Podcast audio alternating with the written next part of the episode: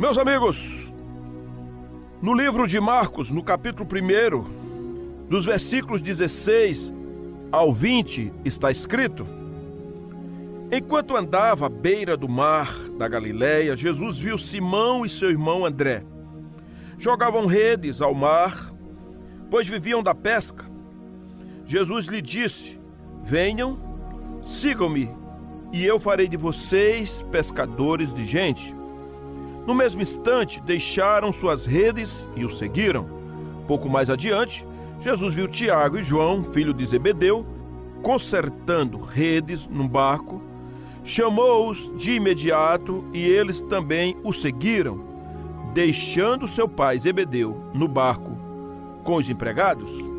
Tenho falado nesses dias a respeito de ser discípulo, conforme li na mensagem anterior, falando de Mateus 28, 19 e 20, quando o Senhor diz em suas últimas instruções: Ide Fazer discípulo de todas as nações, batizando-os em nome do Pai e do Filho e do Espírito Santo, ensinando-os a guardar todas as coisas que eu vos tenho mandado. E eis que estou convosco todos os dias, até a consumação dos séculos. Amém? Portanto, meus amigos, primeiro, aqui em Marcos, o Senhor está chamando homens para que eles sejam feitos discípulos. E já em Mateus 28, o Senhor está mandando aqueles a quem ele havia chamado há três anos atrás, para que agora eles fossem fazer a mesma coisa que Jesus havia feito neles, ou seja, eles agora se tornariam fazedores de discípulos. E fazer discípulos é uma ordenança de Jesus é um mandamento que cabe a nós obedecer, não é uma opção, não é um passeio, não é um piquenique, não é uma viagem ao shopping, mas é uma tarefa delegada diretamente do Mestre, de tal maneira que nós iremos testemunhar, e esse testemunho deve ser um testemunho vivo, e onde iremos fazer discípulos, aprendizes durante a trajetória da nossa vida sobre a face da terra. Então, meus amigos, eu sei que muitos de nós pensamos em ver as pessoas que sejam salvas, alguém que tenha sido liberta daquela condenação do inferno, que tenha sido liberto do poder do pecado, que tenha sido liberto do poder do diabo, alguém que tenha de fato se convertido, ou seja, alguém que passou por um processo de transformação, passando a ter a mente de Cristo, que nós possamos chamar de repente de vaso, de crente, de evangélico, ou seja, alguém que faz parte da nossa igreja, alguém que crê nas mesmas coisas que nós cremos. Sim, não há nada de errado nisso mesmo e faz parte do nosso contexto, da nossa vivência, do nosso dia a dia, mas ser discípulo é tudo isso, mas dá um upgrade, é algo mais além. Nós precisamos ir mais fundo. Por isso, para que é que o Senhor nos chama? O que é que o Senhor pretende que nós sejamos além de filhos? É que nós possamos nos tornar pescadores de homens. Primeiro, o Senhor, ele deu a vida pelos pecadores. Então, um pecador tem um valor incrível. Por causa do pecado do homem, isso custou o sacrifício de Jesus Cristo na cruz do Calvário.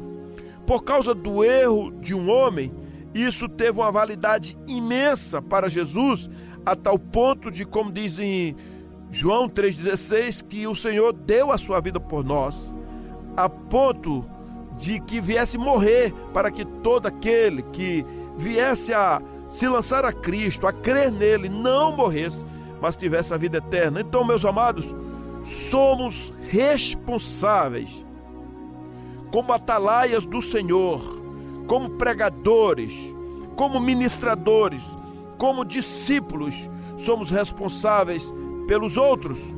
O Senhor diz lá em Ezequiel 3,18 que ele há de requerer o sangue daqueles que morreram sem Cristo porque nós ficamos parados e não pregamos a palavra. E o Senhor, ele colocou este fardo sobre nós, sobre os meus ombros e sobre os seus ombros, você querido, que já é nascido de novo, você que é um discípulo do Senhor, há uma obrigação que pesa sobre nós e nós não poderemos prescindir, não poderemos parar, não poderemos ficar cansados, não poderemos olhar para trás. Portanto, quando falamos em fazer discípulos, significa que sistematicamente caminharemos ao lado de alguém. São duas pessoas caminhando um ao lado do outro, de preferência do mesmo sexo, para você ter toda a liberdade e andar fazendo vínculo de relacionamento, de amizade, frequentemente, de tal maneira que você possa acompanhar na história aquele outro passando por uma mudança de vida, passando por uma transferência de conhecimento, onde você ensina os mandamentos do Senhor, onde fala das vontades de Deus, onde diz quem é Jesus Cristo, para que aquele outro se torne um discípulo de Jesus, onde ele veja em você o exemplo, onde ele caminhe com você e possa descansar, dizendo assim: Achei um amigo em que conhece um outro amigo, e meu desejo agora é que eu venha me tornar um discípulo de Jesus. Também, o discípulo é aquele que presta contas ao seu discipulador. O discípulo é aquele em que tem um relacionamento amoroso, sadio, curado, o que pode ver as suas decisões sendo levadas a uma mudança tal que o estilo de vida se torna agradável a Deus. É verdade, se eu sou amigo de alguém e sou um discipulador, a minha vida deverá refletir exatamente aquilo que eu digo, que eu falo, a ponto de que o outro tenha paz, a ponto de que o outro cresça, a ponto de que o outro possa vivenciar. Eu já citei aqui, mas também falo na igreja. Alguém chegando repentinamente na minha casa, é provável que encontre exatamente dentro da minha casa, da minha família, o mesmo ambiente como se ele tivesse chegado programado porque dentro da minha residência eu exalo o bom cheiro de Cristo, o bom perfume, de tal maneira que alguém que vai ali tenha vontade de voltar de novo. Que alguém que chega na minha casa percebe que ali não é apenas um esconderijo, mas é um ambiente em que o nome do Senhor é glorificado, em que a paz, a alegria, não vai ver eu discutindo com a minha esposa, não verá eu discutindo com meus filhos, mas vê um local de autoridade, mas um local de descontração, um local onde de fato se vive. Por isso, eu sou um discipulador dentro da minha casa, para os meus filhos, para minha mulher e vice-versa. Eu sou um discipulador para os meus vizinhos. Eu sou um discipulador para todo aquele que deseja ser discipulado para que venha conhecer a razão da esperança que está em mim, porque é Cristo Jesus. Então você tem que ser a mesma pessoa em todos os locais de trabalho, da casa, da família, da visita dos amigos, na igreja. Você não pode colocar uma indumentária, uma farda, uma roupa ou um trejeito quando vai à igreja e em casa é uma outra pessoa que morde os outros que é estúpido, que é grosseiro, que mata, que trai, que esgana. Não! Você tem que ser uma pessoa única. A sua casa, o seu trabalho, as ruas, a sua escola, precisa ali ser um local de demonstração da sua vida discipular aos pés de Cristo. Então eu estou convidando você a acordar para Jesus, onde você é uma atalaia de Deus. Você lembra e tem misericórdia daquele que é pecador. Você não é juiz, você não enquadra a pessoa, mas você ama a pessoa. Você fala do amor do Senhor. Então você é responsável pelo outro como atalaia. A palavra atalaia significa aquele que anuncia, aquele que toca trombeta, aquele que está na torre, aquele que observa, aquele que vigia, aquele que dá o aviso, aquele que cuida. Queridos amigos, há uma obrigação sobre mim e sobre você. lá em Gênesis 4, o Senhor pergunta a Caim: Onde está o teu irmão? O Senhor está dizendo: Eu sou responsável pelo meu irmão. Eu estive visitando uma família esta semana, junto com a minha esposa, e eu vi um exemplo tão fantástico que eu cheguei em casa compartilhei com os meus filhos. Porque nós estávamos ali, chegou a hora do almoço. Então nós almoçamos e eu a minha esposa, junto com o casal anfitrião, aquele casal a quem havia convidado a nós, e ele tem três filhos. O filho mais novo, um adolescente, tinha ido à escola, e quem levou à escola foi um dos irmãos, um dos irmãos ali, o mais velho. E o outro irmão não sentou-se à mesa para almoçar conosco, porque ele ficou esperando aquele seu irmão retornar, aquele que foi levar o seu, o seu irmão caçula na escola, ele disse: só almoça quando o outro chegar. E vi ali realmente uma grande comunhão entre eles. E aquilo me tocou, achei bonito, achei salutar, achei assim profundo. E eu falei isso no café da manhã para os meus filhos. Por quê? Porque Caim faz a, dá a resposta a Deus: Por acaso eu sou tutor do meu irmão? E Deus pergunta: Onde está o teu irmão? E Caim então disse: Eu não sei, eu não, eu não cuido do meu irmão, eu não sou responsável pela vida dele. Eu tenho algo a lhe dizer. Você é responsável pelo outro. Você é responsável pelo seu pai. Você é responsável pela sua irmã. Você é responsável pelo seu tio. Você é responsável pelo seu sobrinho. Você é responsável pelo seu amigo. Você é responsável, talvez, pelo seu inimigo. Por isso que nós temos responsabilidades como pescadores de homens. Nós temos responsabilidades como quem faz discípulos para o Senhor. Há uma trajetória, há uma caminhada. A salvação do outro é a alegria de Deus. Então, quando nós lemos lá em Lucas 15, ali nós encontramos três parábolas e essas parábolas todas falam em que você está buscando o outro. Por exemplo, nós encontramos a parábola do filho pródigo, em que o pai sempre desejava e ansiava o retorno do filho para casa. E ali ele faz uma grande festa, porque nós somos responsáveis pelo outro. Jesus nos enviou a este mundo para fazer discípulos, para pregar o Evangelho. Evangelho esse que é boas novas, Evangelho que é a boa notícia, Evangelho que significa uma boa notícia de Deus ao coração dos homens. Jesus nos comissionou, como está lá em Marcos 16, no versículo 15, onde nós deveremos pregar o Evangelho a toda criatura. Quem crer e for batizado será salvo, quem não crer já está condenado. Então, é fazer homens e mulheres de Deus. Tudo que se fizer dentro de uma igreja, encontro da juventude, encontro dos anciãos, terceira idade, festa para isso, festa para aquilo outro, festa de aniversário. Se o objetivo e a finalidade não for fazer discípulos para ir ao mundo e falar do propósito de Deus, falar do amor de Deus, fazer homens e mulheres forjados segundo o caráter de Deus, a igreja perde o seu propósito, a igreja está fora da visão, a igreja não está atendendo ao chamado princípio da voz do Senhor. Queridos amigos, o mundo jaz no maligno, mas o mundo jaz com fome de Deus. O mundo tem fome de Deus.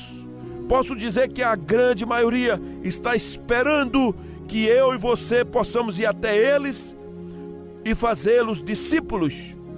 Os campos já estão brancos, os campos já estão maduros para a colheita, como disse o Senhor lá em João. Mas o Senhor diz assim: rogai ao Senhor para que levante ceifeiros. O Senhor não está dizendo para você fazer o ceifeiro, você faz o discípulo, mas o ceifeiro Deus manda. Por isso que a igreja tem que acordar. Há muitas igrejas já que estão acordadas, mas ainda outras que estão paradas no tempo.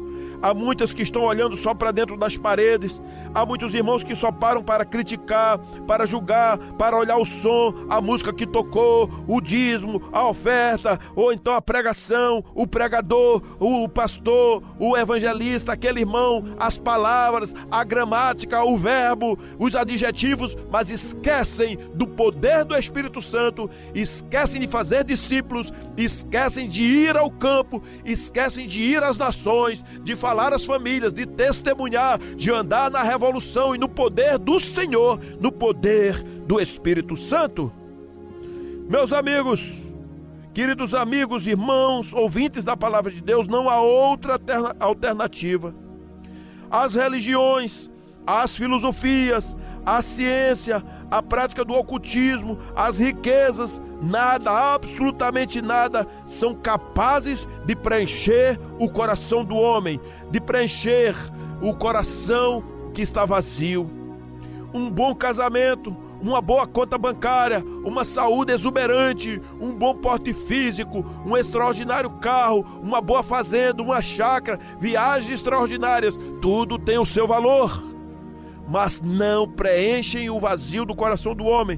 O homem precisa mesmo é de Deus, colocar a sua vida espiritual em ordem, confessar os seus pecados, poder se ajoelhar diante do Senhor, conhecer a palavra dele. E se tornar um discípulo, ter o Senhor no coração, selado com o batismo, mas agora atentar para os mandamentos do Senhor. E levar uma vida na satisfação no poder, na vitória, na cura, na alegria do poder do Senhor, do Espírito Santo. Só Jesus Cristo satisfaz. Só Jesus Cristo preenche o vazio, só Jesus Cristo acalma a tempestade, só Jesus Cristo transforma o coração do pecador. Por isso que Jesus disse: Vinde a mim todos vós que estáis cansados e sobrecarregados, e eu vos aliviarei. No mundo tereis aflições, mas tende bom ânimo. Eu sou o caminho, eu sou a verdade, eu sou a vida. Por isso, meus amigos, vale a pena andar na presença de Jesus. Vale a pena se tornar um pescador de almas, vale a pena pregar a palavra de Deus, vale a pena fazer discípulos para Cristo, vale a pena poder se santificar fugir do pecado, do erro, da mentira, da concupiscência da carne, da soberba da vida. Pois nós fomos chamados para ajudar outras pessoas, para levá-las à transformação, para que tenham uma alma restaurada, para que tenham o Espírito Santo, para que tenham seus hábitos, para que tenham a, as suas tendências sejam santas, para que seus valores sejam ressignificados. Nós fomos chamados para gerar grande influência na vida de outras pessoas. Meus amigos, meus amados irmãos, somos chamados para virarmos discipuladores, modelo para outros. Não podemos continuar sendo meros membros frequentadores da igreja, como muitos até são ou gostariam de ser.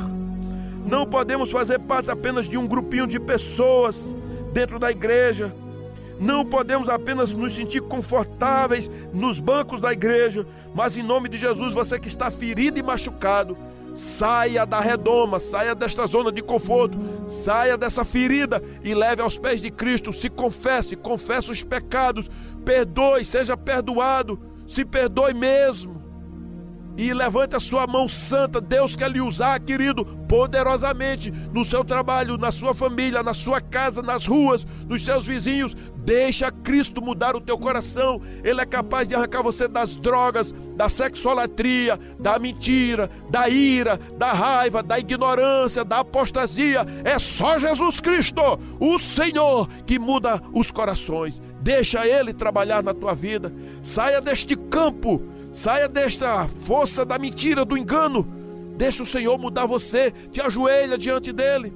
Vá fazer a obra dele onde quer que você se encontre, seja um discípulo de Jesus. Oh, queridos, como a igreja está precisando de discípulos, porque crentes já temos demais, nós precisamos de discípulos para fazer outros discípulos. Eu sei que o Senhor está falando ao seu coração e você poderá ser curada ou curado na doce presença do Senhor desde que deixe o poder do Senhor lhe influenciar. Assim seja, querido irmão, em nome de Jesus. Amém.